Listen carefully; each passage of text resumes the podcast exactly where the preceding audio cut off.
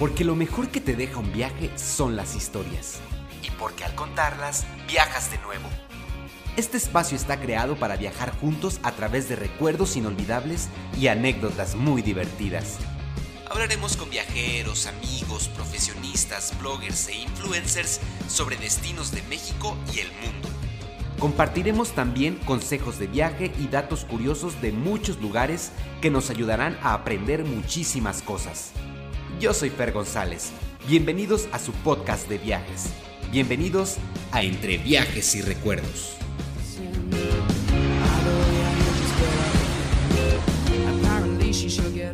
Hola, ¿qué tal amigos? Seguidores de este podcast Entre Viajes y Recuerdos. Muy contento de darles la bienvenida a todos amigos a este episodio número 13. Pues como les venía platicando ya, este episodio es un poquito diferente porque he aprovechado la oportunidad de un viaje para platicar con ustedes un poquito acerca de cómo es la nueva modalidad, de cómo es esta nueva normalidad de la que se está hablando, cuáles son las cosas que están cambiando en, en los aeropuertos, en las eh, centrales de autobuses, etcétera, etcétera, y cómo esto eh, está afectando la manera que conocíamos, eh, la manera a la que estábamos habitualmente acostumbrados a, a viajar. Entonces, pues bueno, estoy, estoy muy contento, estoy muy feliz. Quiero eh, comenzar platicándoles exactamente dónde me encuentro. Estoy exactamente, amigos, en un pueblito que se llama Jackson Hole, que se encuentra en el estado de Wyoming, en los Estados Unidos. Este pueblito, fíjense, les voy a platicar algo, algo, un dato muy curioso. Se llama Jackson Hole. La traducción literal de esto sería el agujero de Jackson o el hoyo de Jackson. Y eso es precisamente porque este pueblito se encuentra en un valle, en una depresión que está rodeada por montañas. Entonces da la sensación de estar como en un hoyo, como en, eh, en algo profundo, porque todo alrededor hay montañas. Entonces, pues, fíjense que yo creo que lo pudiera em, un poquito comparar con que si en Estados Unidos hubiese pueblos mágicos, Definitivamente yo creo que en la lista estaría, estaría este Jackson Hall.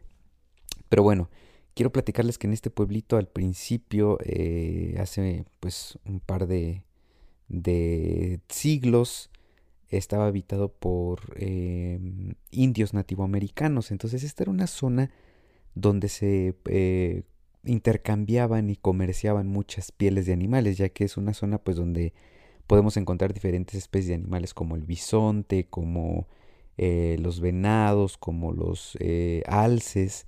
Entonces estas pieles hace pues muchos años eran muy valoradas y era, era lo que se hacía en la zona. Ya después con el tiempo muchas expediciones se llevaron a cabo en la zona y fue que se descubrió pues la belleza natural que, que forma parte de, de, de este poblado y que además quiero comentarles que aquí cerquita, o sea, estoy hablando de aproximadamente tres horas, se encuentra el Parque Nacional de Yellowstone.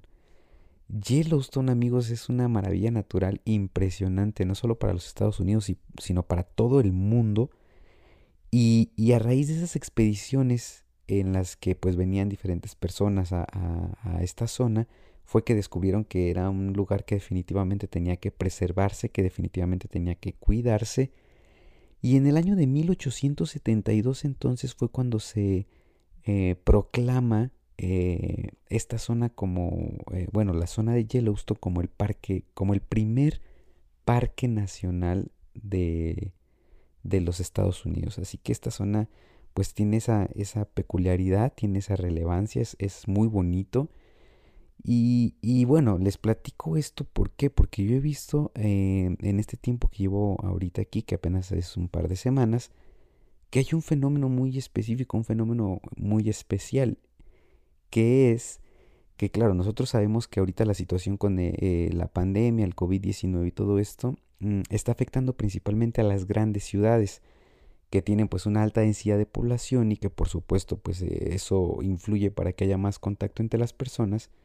y esto está provocando que las personas eh, traten de, de, escapar de las ciudades de alguna manera y, y, vengan a estas zonas, a zonas naturales, a zonas montañosas donde pues la densidad poblacional es más baja y donde de alguna manera pues ellos pueden escapar un poco del estrés y del caos de la ciudad.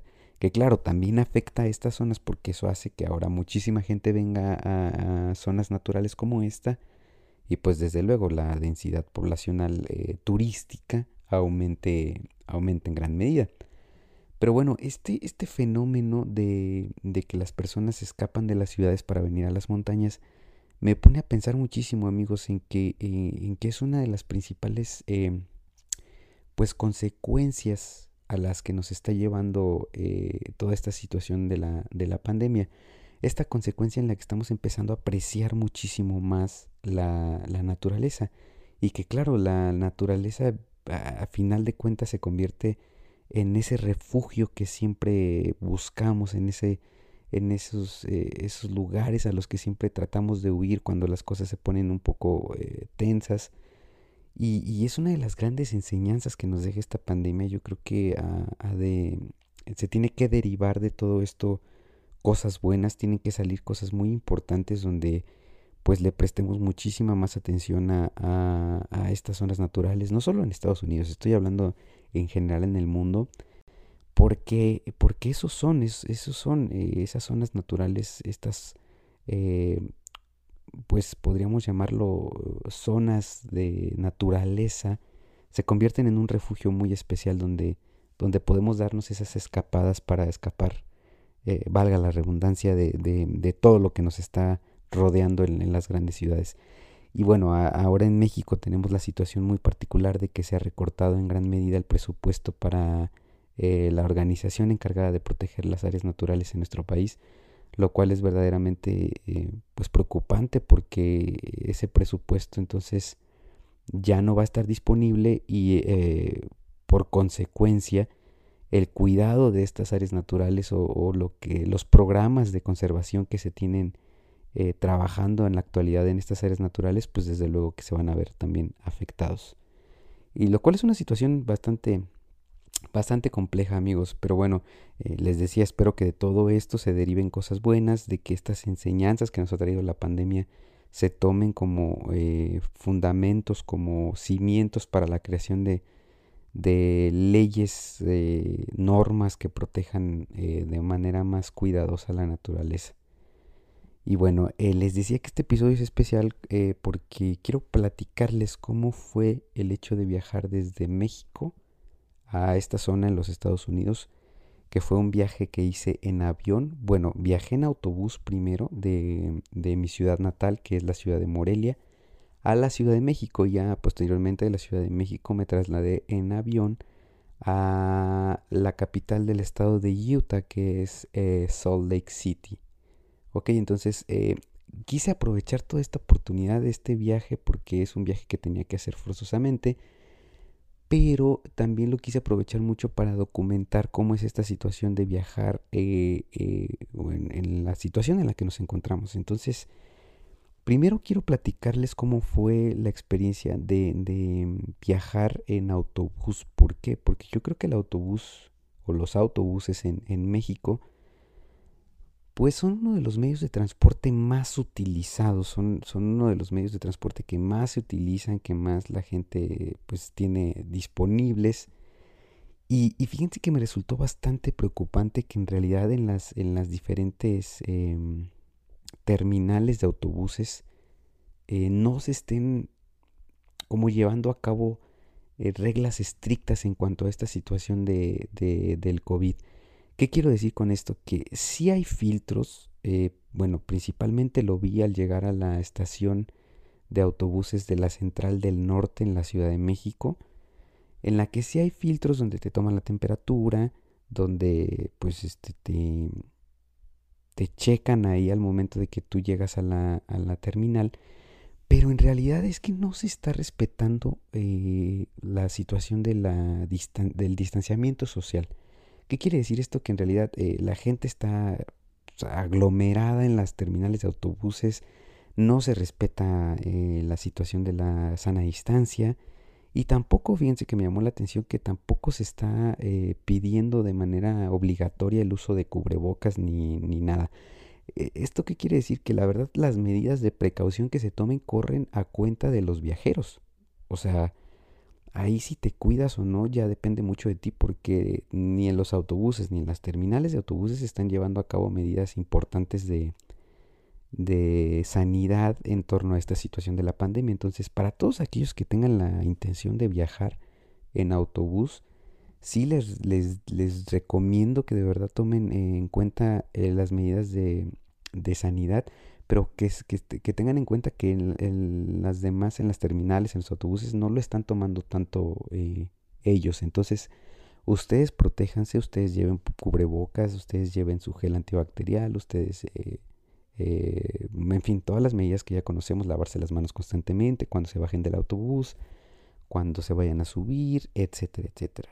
Entonces, Sí es una situación complicada porque si eso está pasando en la terminal de autobuses, una de las más importantes de México, me atrevería a decir, que es la central del norte de la ciudad, de la Ciudad de México, eh, no me quiero imaginar cómo está la situación en, otras pequeñas terminales de, otros lugares, de otros estados. Entonces, sí es un punto muy importante a tomar en cuenta eh, y que espero que todos ustedes de verdad lo, lo, revisen, que cuando vayan a viajar en autobús en México, sí tomen medidas de precaución importantes. ¿Sale? Eh, bueno, después de esto ya quiero empezar a platicarles un poquito acerca de cómo fue la experiencia desde que llegué al aeropuerto de la Ciudad de México hasta que pues prácticamente aterricé de este lado en los Estados Unidos. Y, esto eh, quiero, quiero comenzar platicándoles que hay, hay un poco de dudas. Yo las tenía y he percibido en algunas, algunas personas que conozco que hay dudas en torno a si es posible viajar como turista de México a los Estados Unidos eh, actualmente. Y déjenme platicarles cómo está la cosa. La situación es que las fronteras entre México y Estados Unidos están restringidas para viajes no esenciales.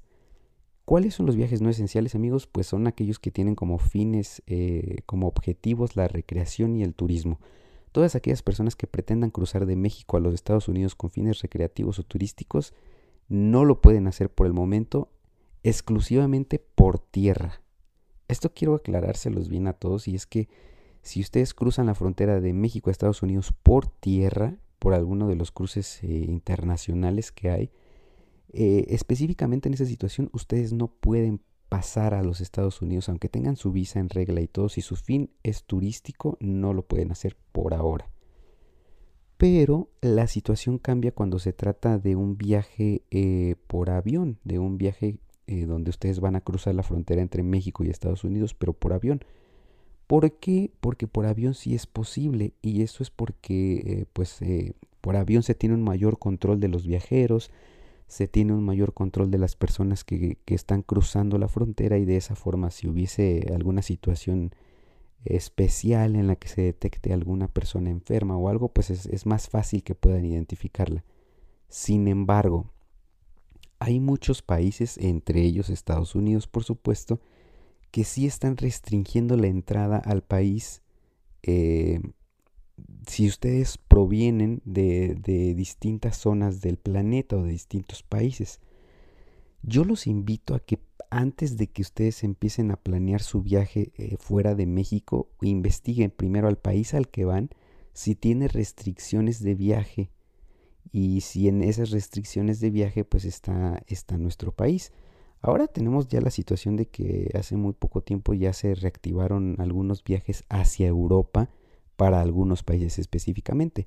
Lamentablemente entre ellos no se encuentra México. Los mexicanos todavía no podemos viajar a Europa y eso es porque, pues claro, la situación en México es un poco complicada todavía en torno al, SARS-CoV-2, a este virus. Pero entonces, eh, ¿a qué voy? A que si ustedes van a viajar a otro país, ustedes primero, lo, primero que yo les recomendaría que hicieran es que se metieran a la página de la embajada de ese país y eh, eh, normalmente ellos publican una lista de los países que están admitidos a viajar o a entrar a ese país. En el caso, por ejemplo, de Estados Unidos, a Estados Unidos todavía no pueden entrar ni por tierra, ni por aire, ni siendo turistas a aquellas personas que provengan de países de alto riesgo de, infección, como lo son, pues, desde luego China, Corea del Sur, algunos países de Europa, si no es que la mayoría de los países de Europa, Y, entonces es muy importante que ustedes chequen primero esta información antes de comprar sus boletos. ¿Por qué? Porque pues desde luego que después ya va a ser un poco más complicado que puedan cambiar las fechas o que puedan posponer su viaje.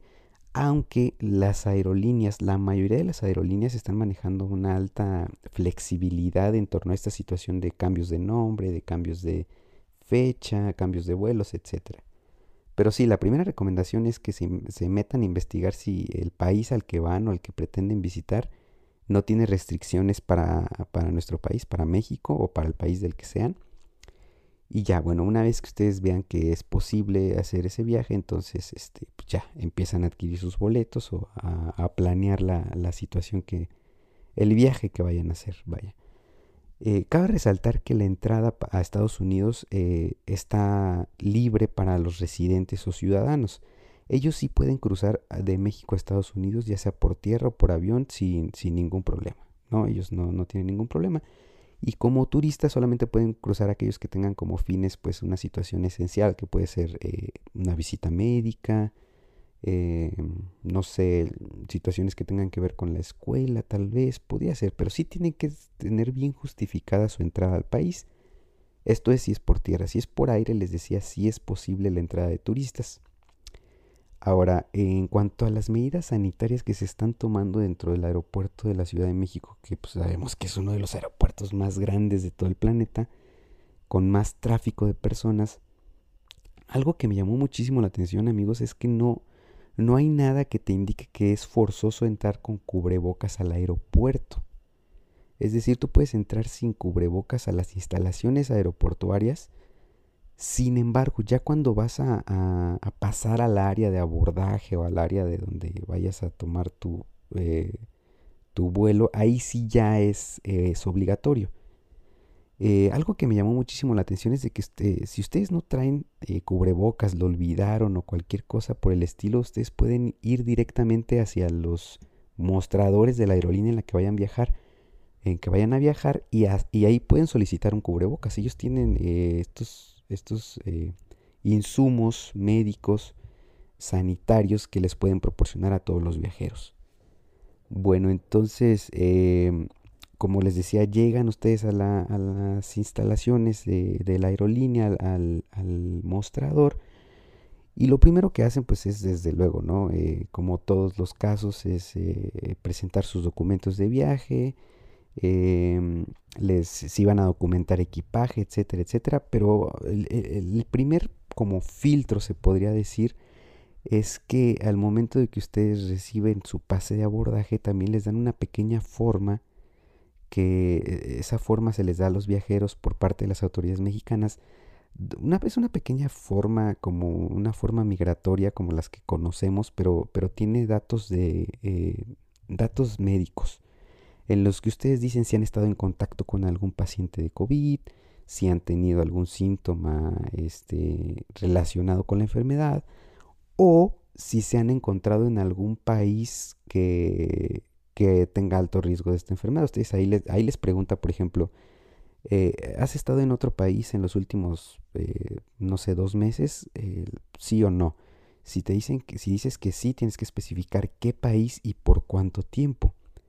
Esto para que desde luego pues, ellos tomen en cuenta estas circunstancias y decidan si eres acreedor a, un periodo de cuarentena en el que tengas que ser revisado o en el que tengas que ser monitoreado, ¿no? Si ustedes pues, no, han estado en ningún país extranjero relacionado con, una alta incidencia de esta enfermedad, pues no hay ningún problema, ¿no? Pero ese es el primer como filtro que yo pude como observar. Después, eh, ya cuando ustedes van al área de revisión donde te revisan el equipaje y todo esto, ahí te checan la temperatura y, desde luego que en todos lados está como eh, mm, puestos estos pequeños estampas en el piso donde te indican la, la cuestión de la distancia con otros viajeros, etc. Y ahí te vuelven a aplicar otro cuestionario. Eh, este cuestionario lo haces de manera virtual. Si ustedes tienen eh, lector de QR en su teléfono, de códigos QR, esto les va a ayudar porque eh, ellos tienen el QR, el código QR, tú llegas, lo escaneas con tu teléfono y automáticamente ahí te manda el cuestionario, que de nuevo tiene preguntas relacionadas con si has estado en contacto con algún enfermo, si has tenido algún síntoma, eh, en fin.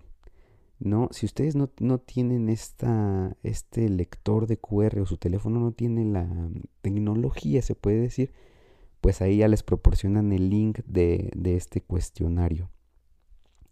Les quiero comentar amigos que yo viajé por la aerolínea Delta que eh, pues es una aerolínea este, bastante buena, yo la considero una aerolínea muy, muy buena. Y, y, bueno, e, este, este fue el proceso por el que yo tuve que pasar. Después este, les decía, tienen un filtro donde te checan la temperatura. Y bueno, ya después pasas al área de seguridad y posteriormente al área de espera para ya abordar. En el área de espera, fíjense que ahí sí por ejemplo, ya ven que usted, eh, está, están las sillas donde te sientas para esperar y todo, pero cada ciertos lugares hay una estampa en la butaca donde dice que no te puedes sentar. Esto para respetar, desde luego, la distancia entre personas y, de nuevo la, cuestión de la sana distancia. ahí, en esa instancia, sí ya es requerido, requerido el uso de cubrebocas, que, que, es todo un tema, ¿eh? La verdad es que esto, de los cubrebocas sí es, es todo un tema que si los de tela funcionan, que si no funcionan, que si tienen que ser cubrebocas de grado médico, que si tienen que ser cubrebocas de los N95, etcétera, etcétera. Yo la verdad lo que les puedo decir es que mientras sea eh, un cubreboca que, tenga eh, al menos tres capas de tela, por ejemplo, que sean eh, apropiados y que estén probados, que funcionan, pues no hay ningún problema, ese lo pueden usar. Claro que tampoco van a estar hablando con las personas ahí de cara a cara, ¿no? Siempre hay que respetar la, la, distancia. Pero bueno, eh, dentro, dentro, de las cosas que sí no les deben de faltar en, su equipaje, pues es desde luego el cubrebocas. Eh, el gel antibacterial sí lo pueden pasar incluso en, en, en bases mayores o superiores a los 100 mililitros, que normalmente es lo que te permiten si se trata de gel antibacterial, puede superar esa, eh, esa medida y no hay ningún problema, si pasa. Algo que yo no llevé, amigos, y que creo que es, muy, muy útil y que funciona bastante bien, son toallitas desinfectantes. Eh, estas toallitas desinfectantes, a mí, yo pensé en ese momento dije, ¿por qué no compré? ¿Por qué no me traje? Pero son muy funcionales. ¿Por qué? Porque si ustedes se van a sentar en algún lado, van a tomar algún, este, eh, alguna banca o lo que sea, pues rápidamente sacan su toallita, la limpian y se aseguran de que no haya ningún problema. Eh, yo no la llevé, yo la verdad es que eh, no pensé en eso hasta que estuve ahí. Em, pero bueno, de, el gel antibacterial, por supuesto.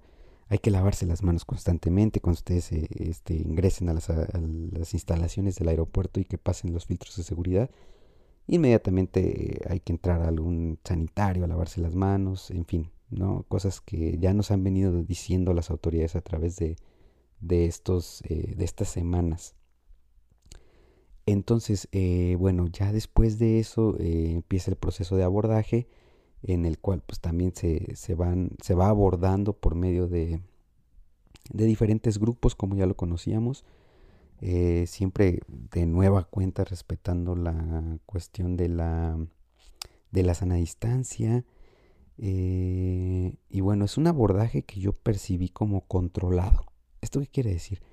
Que están teniendo como un poco más, están siendo un poco más estrictos al momento de abordar las aeronaves, pues para que no haya un riesgo de contagio o que no haya un acercamiento social importante y, el abordaje está siendo bastante controlado. Las aeronaves, cabe resaltar que yo creo que de todas las aerolíneas están siendo desinfectadas constantemente antes y después de cada uno de los vuelos. Y también cuentan con filtros de aire. Estos filtros funcionan donde el aire está en constante circulación a través de estos filtros y estos filtros funcionan como desinfectantes, así, así, así de simple, ¿no? van desinfectando y purificando el aire que está dentro del, avión y esto hace que sea, pues desde luego, mucho más seguro el, eh, el vuelo. Les decía otra vez, cuando ustedes van a usar la, esta pequeña mesita eh, reclinable que se encuentra en los asientos en la parte trasera en los aviones, pues desde luego hay que limpiarla y para esto es muy efectivo la cuestión que les comentaba de las, de las toallitas eh, sanitarias. Otra cosa que me ha llamado mucho la atención, amigos, y que he visto es eh, desinfectantes, pero que son como unos pequeños spray, o no sé cómo llamarlo, humificadores que sanitizan lo que vayas a tocar. Estos yo los recomiendo mucho y, creo que sí pueden funcionar bastante para el equipaje. Cuando ustedes van a documentar equipaje y que después van a recogerlo en otro aeropuerto, obviamente no se está seguro de quién tocó ese equipaje o de quién lo manipuló. Eh, entonces, pues con ese, ese humificador, ese sanitizante, ustedes pueden rápidamente rociar sus maletas y asegurarse de que al momento que ustedes las van a tocar nuevamente, pues son, eh, están eh, limpias, ¿no? bueno, el, el aterrizaje, ya pasando a la cuestión de que ya cuando aterricé en el aeropuerto de la ciudad de Salt Lake City, el aterrizaje sí fue menos controlado y eso me llamó mucho la atención porque yo he visto que en vuelos nacionales en México el, aterrizaje está siendo también muy controlado, no dejan parar a todos en cuanto el avión aterriza, sino que los van dejando parar poco a poco, dejando bajar del avión poco a poco. Pero en este caso, fíjense que no fue así. O sea, llegamos y inmediatamente todos se levantaron, empezaron a agarrar maletas y todo. Algo que yo sí vi un poco, un poco mal. Eh, pero bueno, cada quien es responsable de sí mismo. Yo me quedé sentado en el asiento hasta que la mayoría de las personas bajaron y una vez que ya estaba libre y que no había tantas personas aglomeradas en el pasillo del avión, pues ya pude, pude descender eh, prácticamente sin ningún problema, ¿no? Y eh, bueno, ya una vez que llegué mm, en el aeropuerto, no sé si en todos los aeropuertos o, solamente aquí o en algunos o dependiendo de, de la situación, eh, hay unas maquinitas donde tú llegas y tú pones en esa maquinita tus documentos de viaje, esa maquinita te registra para que cuando tú pases con el agente aduanal ya no, tenga que, no tengas que como manipular tanto eh, los documentos ni nada.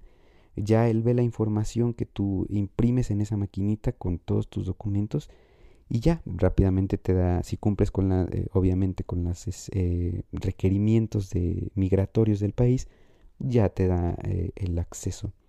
Pero se me hizo eh, bueno y malo. Malo, ¿por qué? Pues porque todo el mundo llega a tocar las maquinitas, todo el mundo ahí deja sus... Eh, con sus manos. Entonces, nuevamente, aquí las toallitas sanitarias funcionan perfectamente porque ustedes sacan una, limpian el, el teclado de la maquinita, la pantalla o lo que vayan a manipular y ya, no hay ningún problema, ¿no? Entonces, pues ya a partir de ahí les decía, eh, pasas al área donde recoges tu equipaje, estos, estos sanitizantes funcionan bastante bien. Y, pues bueno, esa, esa es la, a, grandes rasgos la experiencia de cómo es viajar en avión eh, fuera del país, cuáles son las medidas que se están tomando. Eh, yo creo que sí, sí hay un poco de diferencia entre las aerolíneas o entre los destinos. Puede ser que sí, pero de manera general yo creo que todos están aplicando las mismas medidas, amigos, que, tenemos que tomar en cuenta no solo cuando vamos a viajar, sino en la vida diaria. Sana distancia, lavarse las manos constantemente, usar desinfectantes, eh, todo esto. Entonces al momento de que ustedes viajen sí es importante que tomen en cuenta estas medidas y sobre todo pues que viajen bien preparados porque eh, de esa manera se aseguran que su viaje sea, sea eh, seguro y que lleguen pues, completamente sanos y salvos a su destino. Algo que no les comenté, pero que sí quiero tomar este punto durante esta pequeña charla, durante esta, eh, este, este episodio en el que les estoy compartiendo estas cosas, es que algunas personas usan y otras personas no usan las caretas plásticas. Este también es todo un tema, la verdad. ¿Por qué? Porque pues sí, sí son pues importantes tal vez pero yo creo que el uso de caretas plásticas se, pues se puede restringir más a aquellas personas que, ya van a estar en contacto directo con alguna persona infectada. ¿Esto qué quiere decir? Que yo reservaría el uso de esas caretas a menos que vayas a estar eh, muy cerca de alguien que estés, que esté seguro y que esté confirmado como positivo para COVID-19. Eh, de otra forma, no, no le veo tanto un uso esencial a las caretas. Yo creo que esas las debemos reservar para las personas que están eh, eh, pues atendiendo a las personas enfermas. Y no, no lo veo yo tan necesario. creo que es más importante la cuestión de la sana distancia, de mantener tu distancia con otras personas, que el hecho de ir este, completamente todo disfrazado. De hecho, me tocó ver a una persona que iba así, pues como un astronauta por completo, con todo el cuerpo cubierto y la careta y una bolsa así. Eh, lo cual sí se me hace un poco exagerado, sinceramente. Eh, yo creo que si, te lavas las manos constantemente, si usas desinfectante cada que vas a tocar algo, si te proteges bien tus vías aéreas con un cubrebocas que sea apto para eh, esta cuestión y si tomas en cuenta la medida más importante que yo creo que es el distanciamiento social, yo creo que no tienes ningún problema. Yo creo que viajar es seguro. Yo creo que en este momento es algo que lamentablemente vamos a seguir viendo no solo durante el 2020, sino durante los años siguientes. Es algo a lo que ya nos tenemos que acostumbrar, es algo que va a estar ahí siempre y es importante que, sepamos y que seamos conscientes de esta situación. De ahí en fuera, si alguien me pregunta, ¿viajar es seguro? Yo digo sí, siempre y cuando eh, seas responsable. Si tú tienes en mente la responsabilidad al momento de viajar, yo creo que eso, eso hace que el viaje sea seguro. Eh, entonces yo los invito a que si alguien está planeando un viaje, si alguien tiene que salir, eh, pues tomen mucho en cuenta estas cuestiones que, les estoy platicando y desde luego que mi experiencia les sirva para que pues puedan prepararse muy bien para su viaje. Amigos, pues este, este episodio lamentablemente pues ya eh, termina prácticamente aquí. Eh, les decía es un poco diferente. Sí vamos a seguir teniendo invitados, no, no crean que ya va a cambiar la dinámica. Vamos a seguir teniendo invitados, invitados especiales, eh, muchas historias que, platicar, eh, muchas anécdotas que contar todavía. Esta cuestión no termina aquí, ni, ni mucho menos. Pero bueno, este, este, este episodio sí lo quise hacer un poco especial, lo quise hacer un poco diferente para pues compartir con ustedes esta información que yo creo que es muy importante.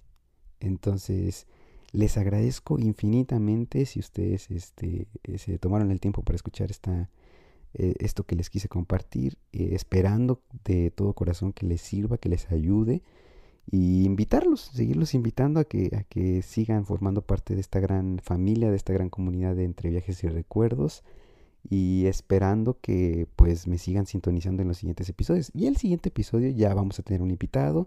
No les quiero adelantar todavía de qué se trata la plática, pero como saben, siempre cada episodio es, es especial, siempre cada episodio tiene un tema bastante eh, importante que, podemos aprovechar muchísimo. Entonces amigos, les agradezco mucho, les mando un abrazo muy fuerte donde sea que me estén escuchando y eh, los invito a que nos escuchemos en el próximo episodio.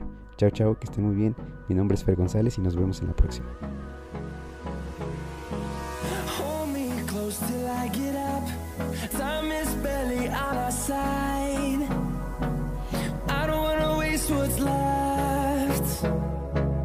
Storms we chase are leading us, and